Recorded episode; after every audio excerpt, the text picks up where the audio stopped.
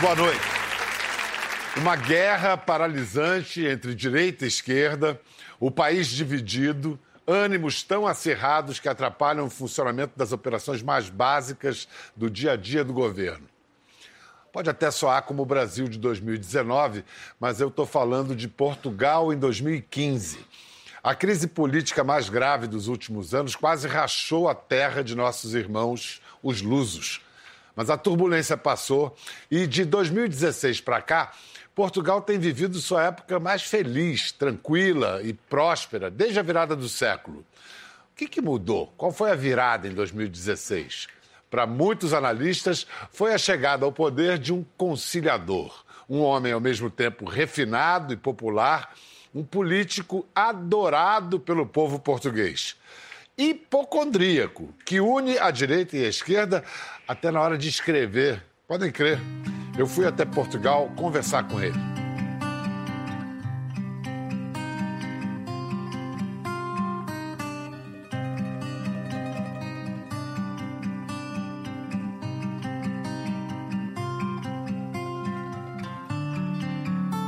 Nos últimos anos, Portugal entrou na moda. Lisboa, uma das capitais mais vibrantes da Europa. Os brasileiros que o digam, muitos estão vindo para cá, ou permanentemente, ou tendo como uma casa de férias até a nossa classe média alta. Portugal é, resolveu as suas questões econômicas, ou vem resolvendo as suas questões econômicas com um governo de esquerda e um chefe de Estado mais à direita, um social-democrata interpretado como à direita.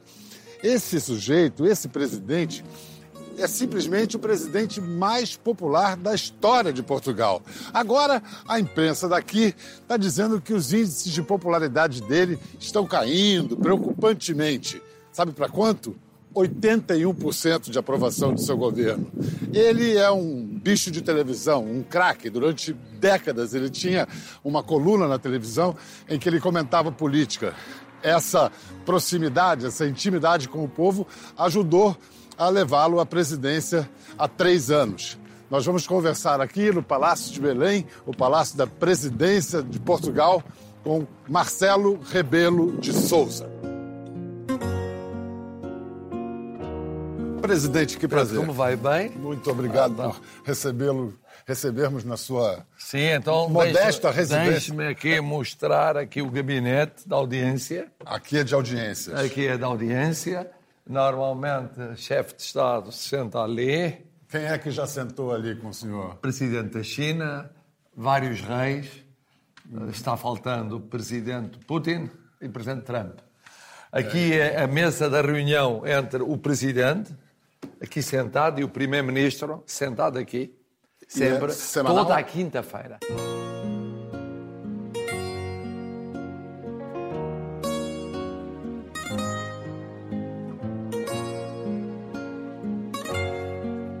Quer saber aquele menino que diz eu vou ser presidente, eu quero ser presidente quando crescer. Você tinha esse tipo não, de sonhos? Não. Nunca, não. nem mesmo na juventude? Não, não. E... Não, eu, eu queria ser professor de Direito. E embora a minha família fosse muito política, meu pai foi governante da ditadura. Ministro de Salazar? Primeiro foi subsecretário de Estado. Depois governador-geral de Moçambique, alto comissário. Depois ministro do Trabalho, da Saúde e do ultramar, quer dizer, das colónias.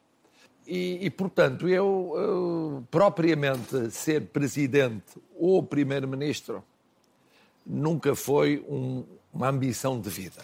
Entanto, mas fui sempre muito político, claro. Mas, no entanto, a configuração de sua família explica até, pode explicar bastante a sua, sim, a sim. sua posição de Minha mãe moderação. era esquerda é. e meu pai direita. Sua mãe era de oposição, pai de direita. O irmão Antônio, de esquerda. Socialista. O irmão meu xará, Pedro, era, direita. como se diz no, no, no, Brasil, era o xodó de Salazar. Ele foi amigo de Salazar Sim. quando criança. Ele, quando criança, ele tinha 5, 6, 7 anos. Salazar costumava passear ao domingo, saindo em carro fechado e levando amigas e amigos com ele a dar um passeio entre Lisboa e Cascais. E nesse passeio, muitas vezes, ele levava meu irmão Pedro. E Pedro, por isso, ficou sempre muito uh, fascinado pela figura de Salazar. Então a, a, sua criação conduziu naturalmente para o centro. Esse, Sim, porque esse... minha mãe era uma socialista utópica e meu pai era um direitista uh, militante. Eu tenho uma tese, e me corrija se eu estiver errado, de que o que se pretendeu com a terceira via, que foi muito falada e muito falhada também, o senhor representa uma social-democracia. A, a, revista Economist diz que é o único lugar onde a social-democracia não está em andrajos é em Portugal, graças a você. Bom, eu não direi graças a mim. Direi que uh, houve uma combinação única em Portugal de um governo socialista apoiado por forças mais à esquerda, comunistas e bloco de esquerda, e, portanto, governo minoritário tendo de negociar permanentemente orçamento para ir durando a legislatura e um presidente que vem do centro-direita. Mas verdadeiramente obriga um equilíbrio constante entre o governo e a base de apoio parlamentar e um equilíbrio entre o governo e o presidente da República. É, a sua presidência é, ela é caracterizada pela é, é, é, é, uma atuação discreta, assim. É dito, por, até por seus adversários, que o senhor transformou e modernizou o exercício da presidência portuguesa. Mas foi parcimonioso com os direitos e as prerrogativas de dissolver a Assembleia, dos vetos. Cada presidente tem seu estilo. E eu não mudei o estilo chegando aqui a Belém. Meu estilo era de alguém, professor de ciência política e analista político. Comentarista político de televisão. 50 anos. Primeiro na imprensa, depois na rádio, finalmente na televisão. Boa tarde, Cristiano Ronaldo. Boa tarde. Então vamos aqui falar um bocadinho de coisas diferentes que não são nem o futebol nem a política. E vamos falar, por exemplo, de Portugal. Você sabe que é o português mais famoso no mundo e do mundo. E que já vive há muito tempo fora de Portugal. Meu estilo era um estilo de proximidade. E minha campanha, que foi uma campanha solitária, independente, sozinha. Com o seu próprio não... dinheiro, inclusive, né? Sim, é. eu gastei em toda a campanha 167 mil euros. De, de, de, sua conta? De minha conta, mas, mas foi tudo. Para tudo. Uma campanha. Baratíssima. De três meses. É? Sim, a média era, e foi, de milhões de euros. Um milhão, um milhão e meio, 800 mil. Bom. Mas depois, meu estilo é estar próximo das pessoas. E nesse sentido eu interfiro. Porque há um evento, há um drama, há uma tragédia, eu Como? estou lá. É. E isso, às vezes, é um pouco incómodo para outros protagonistas políticos. É verdade. Isso talvez explique porque o povo o chama pelo primeiro nome. É o primeiro presidente de Portugal Sim, que é chamado de Marcelo. Marcelo, em vez de, de, do sobrenome. Bom, Mário Soares por... era chamado carinhosamente de Bochecha. Bochecha. Era. É. Mas Soares. Soares. O, o que passa é o seguinte, é que ao estar presente, de algum modo, respeitando sempre os limites dos poderes presenciais, não pedindo ao Tribunal Constitucional o controle preventivo. Nunca. Até agora. Vetando 12 leis, em centenas de leis. O que é muito eh, pouco no O que é muito pouco. É. Sempre dizendo que iria ser pela estabilidade do governo e da legislatura.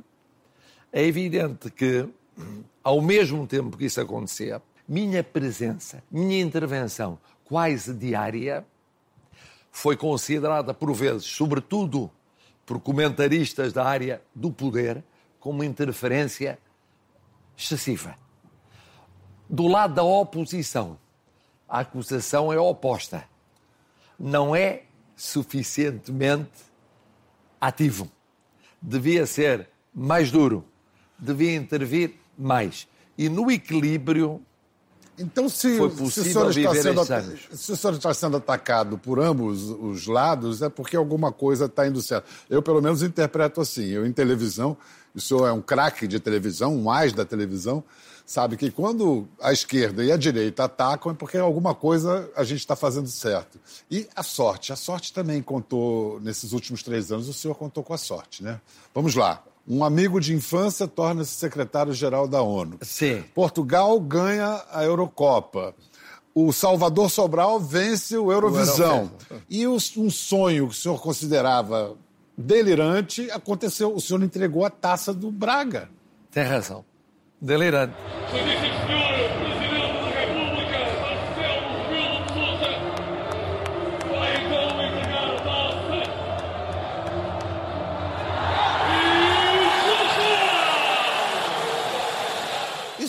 É, destino, é o fado. Mas meu clube Braga tinha ganho uma vez a Taça de Portugal. Faz ou fez 50 anos. E eu, jovem, tinha estado lá.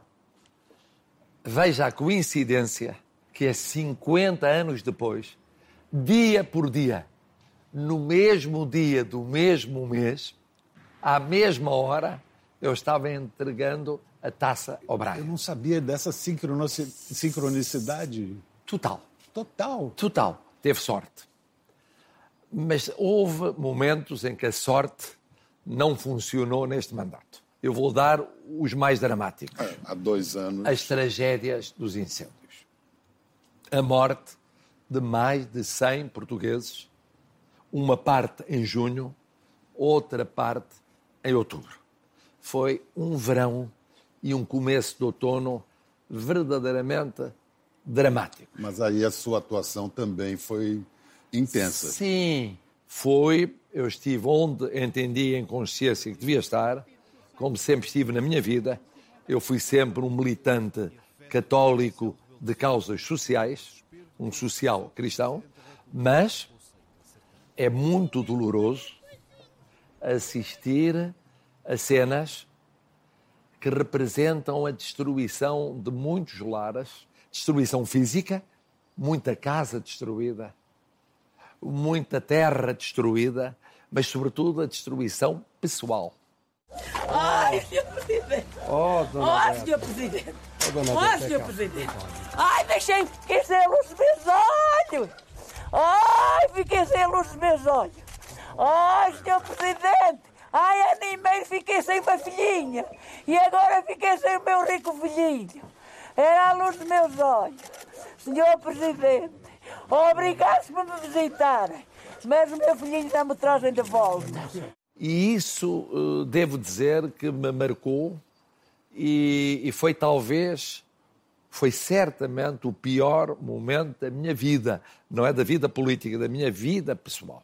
Nem o desgosto da morte do pai e da mãe três meses depois, nem outro tipo de desgosto é comparável a essa choque, porque foi um choque brutal e em massa.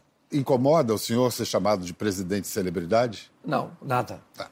Esse estilo de estar próximo ao povo é, não chega ao populismo, mas olha só, o Trump se elegeu é, dizendo ser vir de fora do sistema. Jair Bolsonaro também, apesar dos 30 anos no Congresso, fora do sistema.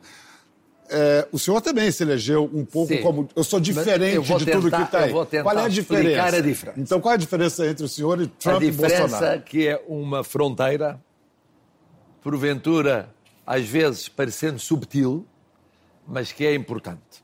Uma coisa é estar próximo do povo, mas está mesmo. Não é falar que se ama ao povo, é ir passar a noite com o sem-abrigo é estar com o idoso, é estar com o pobre, não é falar no pobre. Se faz a diferença. Como o senhor fez. Ora, bom, mas é que uma coisa é fazer disso discurso, outra coisa é partilhar. Mas, sobretudo, a diferença é esta. Uma coisa é utilizar o drama social e económico dos mais pobres, explorados, esquecidos, marginalizados, como instrumento político contra o sistema, dizendo este sistema não dá. É preciso destruir o sistema. É preciso criar uma coisa diferente. Outra coisa é, partindo da partilha desses dramas do dia a dia, tentar melhorar o sistema, reformar o sistema. E, portanto, eu sou, considero um reformista, não um defensor de ruptura. Enquanto que os chamados populistas querem mais ruptura do que reforma. Portugal, apesar de ter uma, uma reputação, digamos, conservadora, ela tem algumas leis das mais avançadas no mundo, como, por exemplo, a política de drogas, que se tornou um exemplo para o mundo. O que falta fazer? Agora, se não me engano, o senhor assinou há pouco uma lei que legaliza a maconha medicinal. Medicinal, exatamente. Mas em vários lugares onde a maconha medicinal foi é, legalizada, seguiu-se em um ano ou pouco mais a maconha recreativa também, a, a legalização. Em Portugal surgiram projetos nesse sentido. Mas se entendeu prudentemente que era bom experimentar este passo, que é um passo essencialmente de saúde pública. E, e não, não confundir com lazer. Entendi. E essa fronteira foi a fronteira que levou o Parlamento a votar uma e a rejeitar a outra.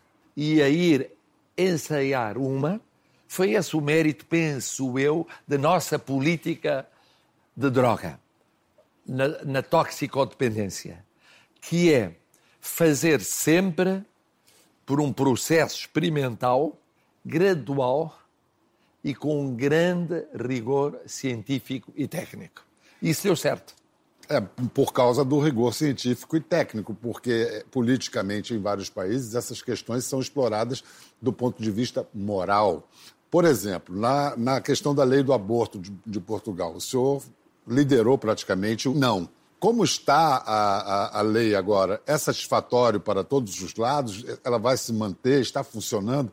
É um aborto legal até 10 semanas, não é isso?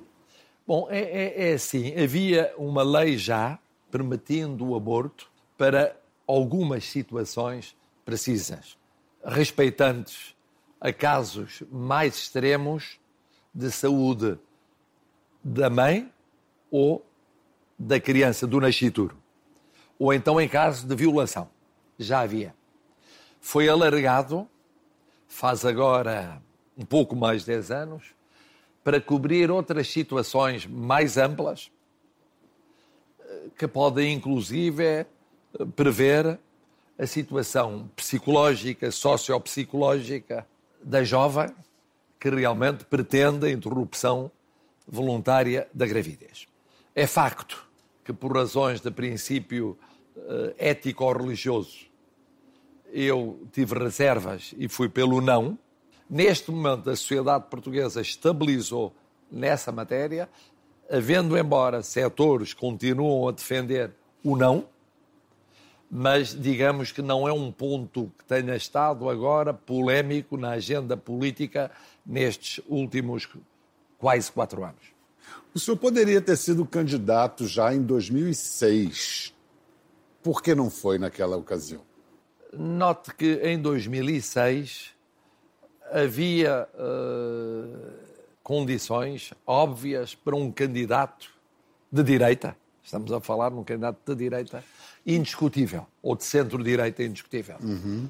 e que veio a ganhar, e que eu apoiei, chamado Cavaco Silva. E aquilo que me levou a ser candidato dez anos depois foi olhando para Portugal depois das eleições parlamentares, haver uma solução que era o país dividido ao meio.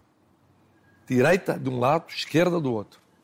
Esquerda com maioria parlamentar, apesar de a coligação direita ter tido mais votos.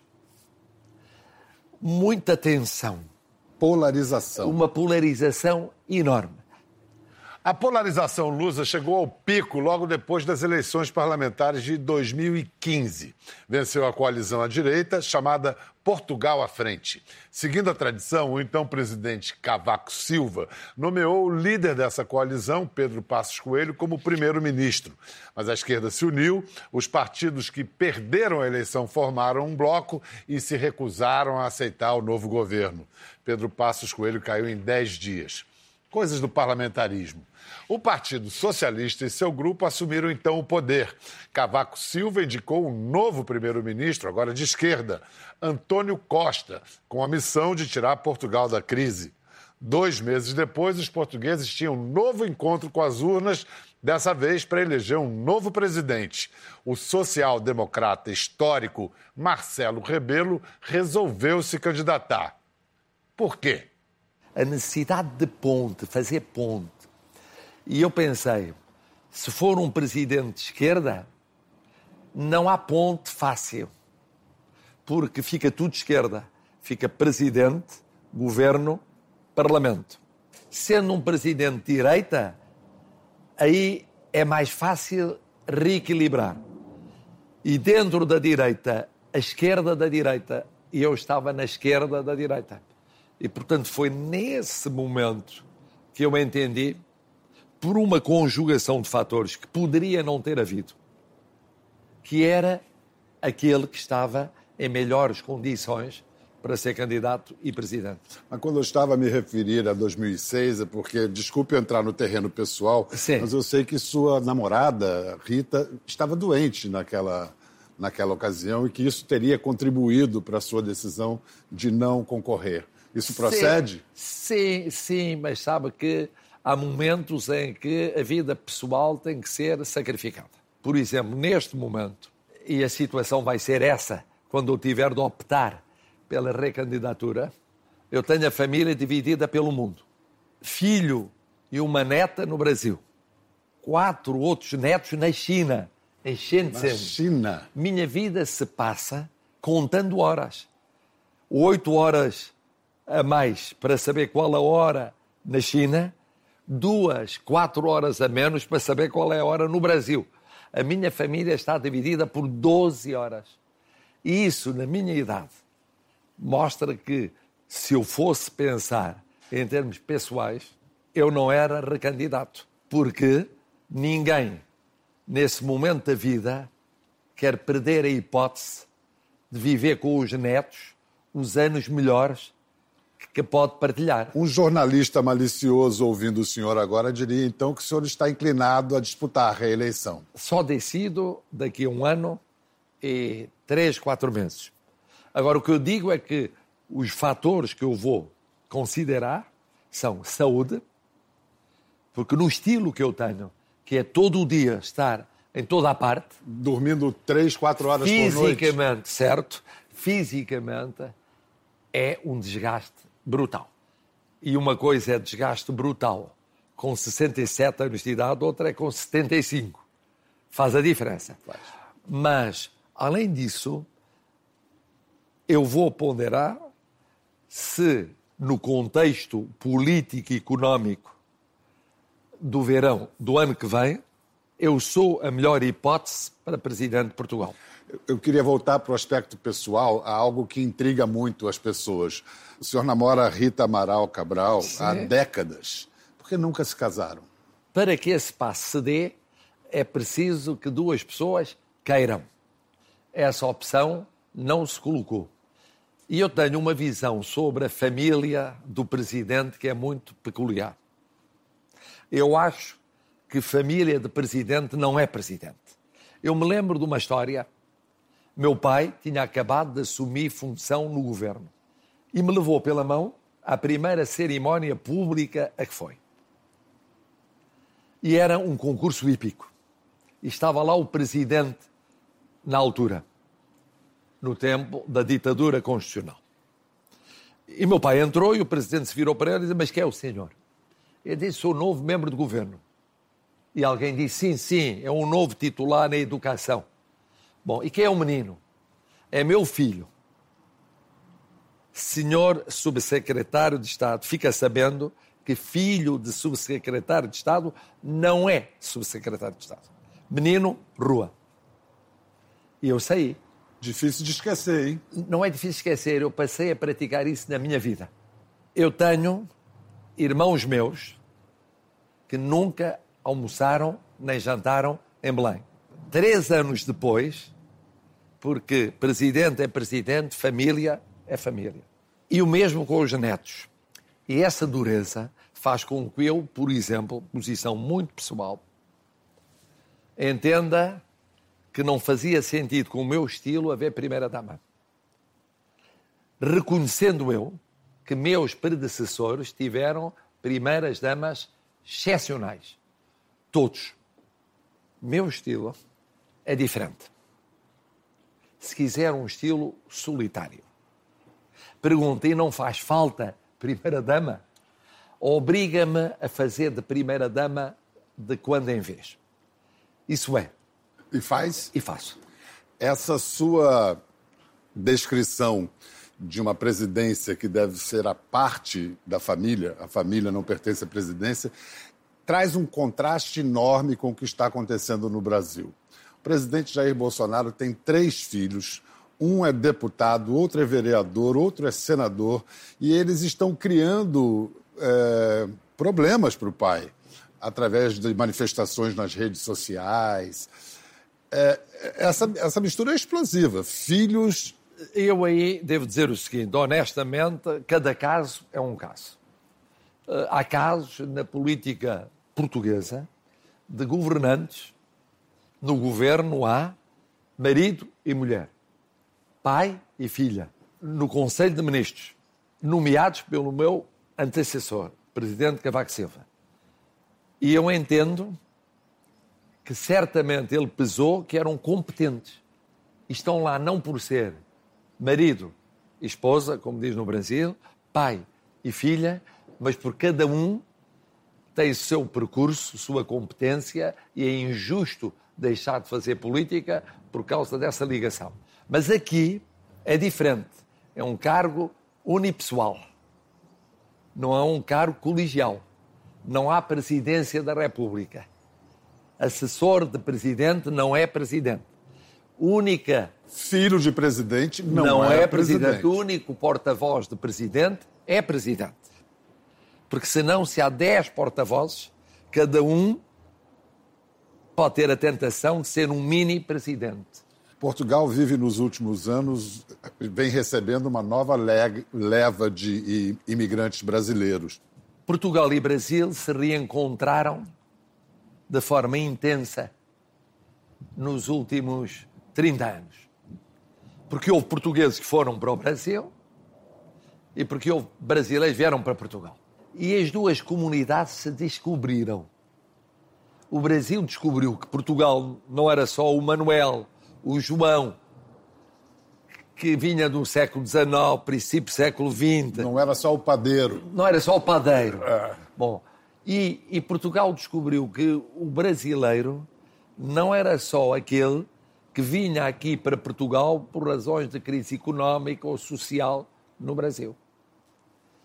O intercâmbio passou a ser a todo o nível. Estudantes. Eu tive centenas de alunos brasileiros mestrandos, doutorandos, descobriu-se a nível de cientista, de quadro, de artista, de figura da cultura, mas também empresários, de um lado e do outro do Atlântico.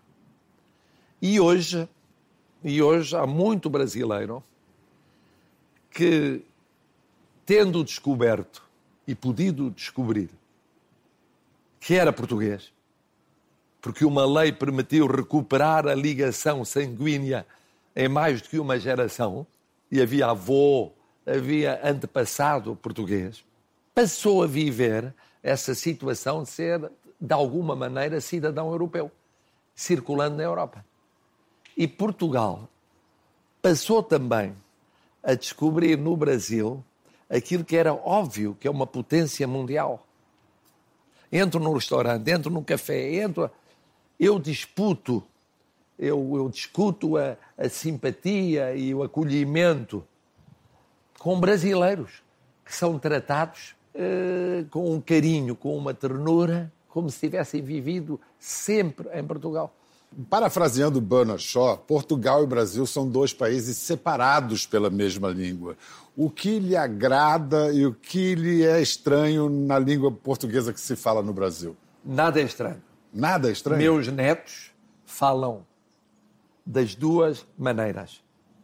Quando estão em Portugal, falam o português à maneira portuguesa. Quando estão no Brasil, falam como se fala no Brasil.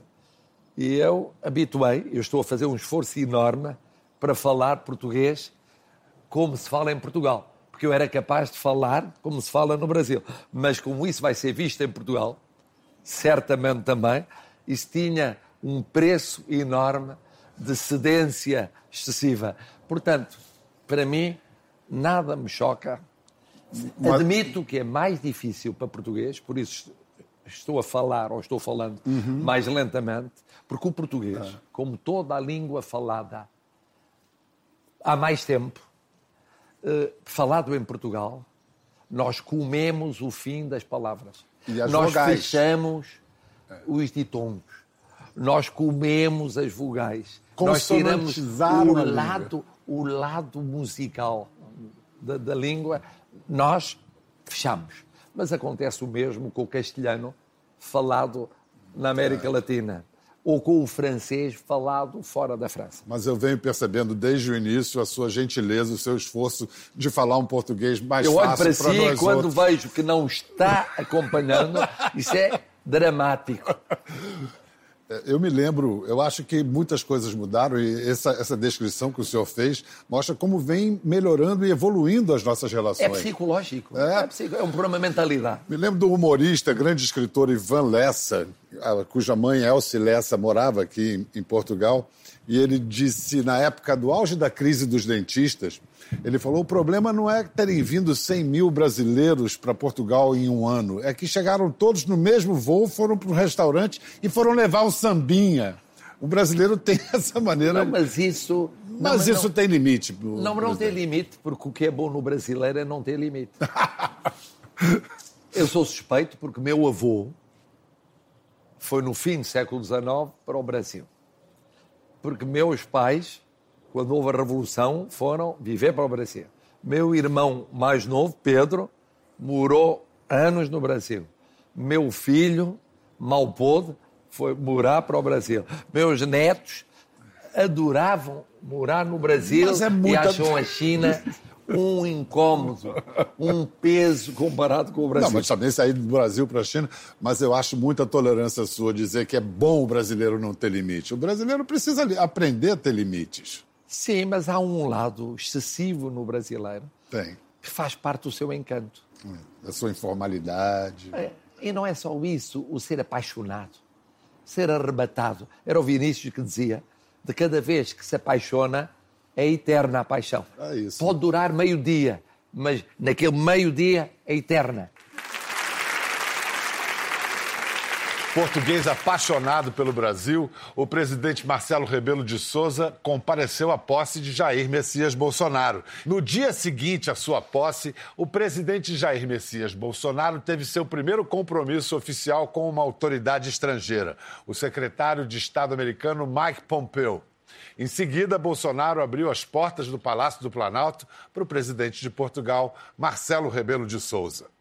O, o senhor esteve na posse do presidente Bolsonaro. Chegou a ter tempo de conversar com ele ou foi só uma relação muito rápida? Foi uma relação curta e, naturalmente, muito formal. Uhum. Para além dos encontros de cumprimentos, breves, por natureza, houve um encontro de audiência, de delegação.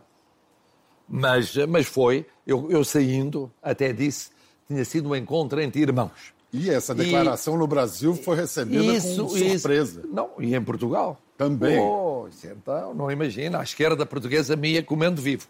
Bom, então. Porque era um encontro entre povos e irmãos. O irmão é assim, todo brasileiro é irmão de um português, todo português é irmão do brasileiro. Não era dizer que tínhamos de pensar o mesmo e pensávamos o mesmo sobre isso, aquilo, aquilo, não era isso. É que a empatia, a empatia que há sempre entre um brasileiro e um português.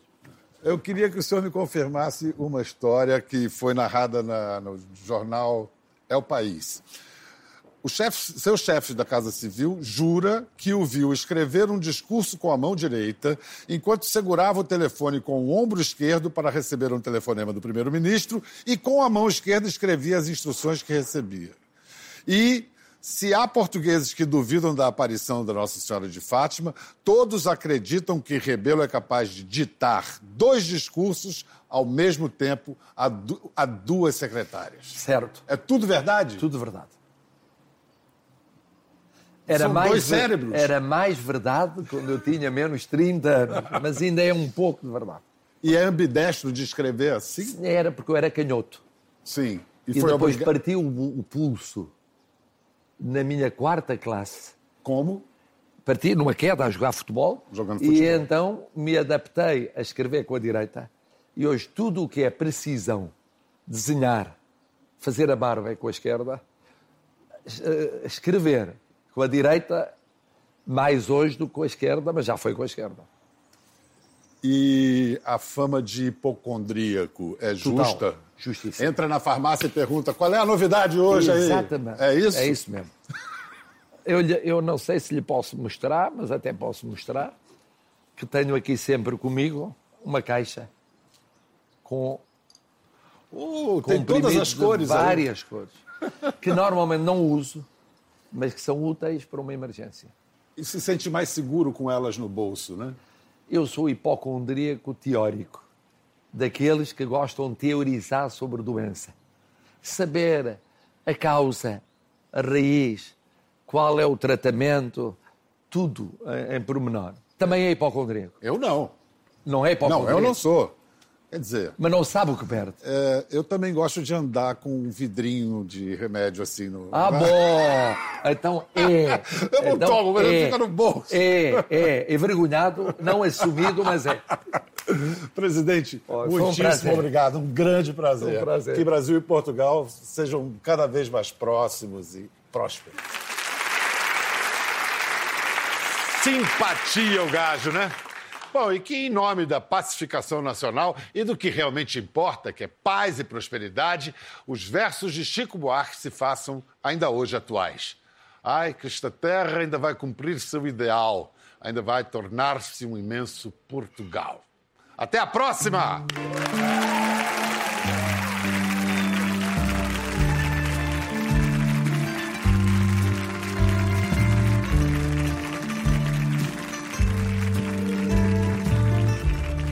Gostou da conversa? No Globoplay você pode acompanhar e também ver as imagens de tudo que rolou. Até lá!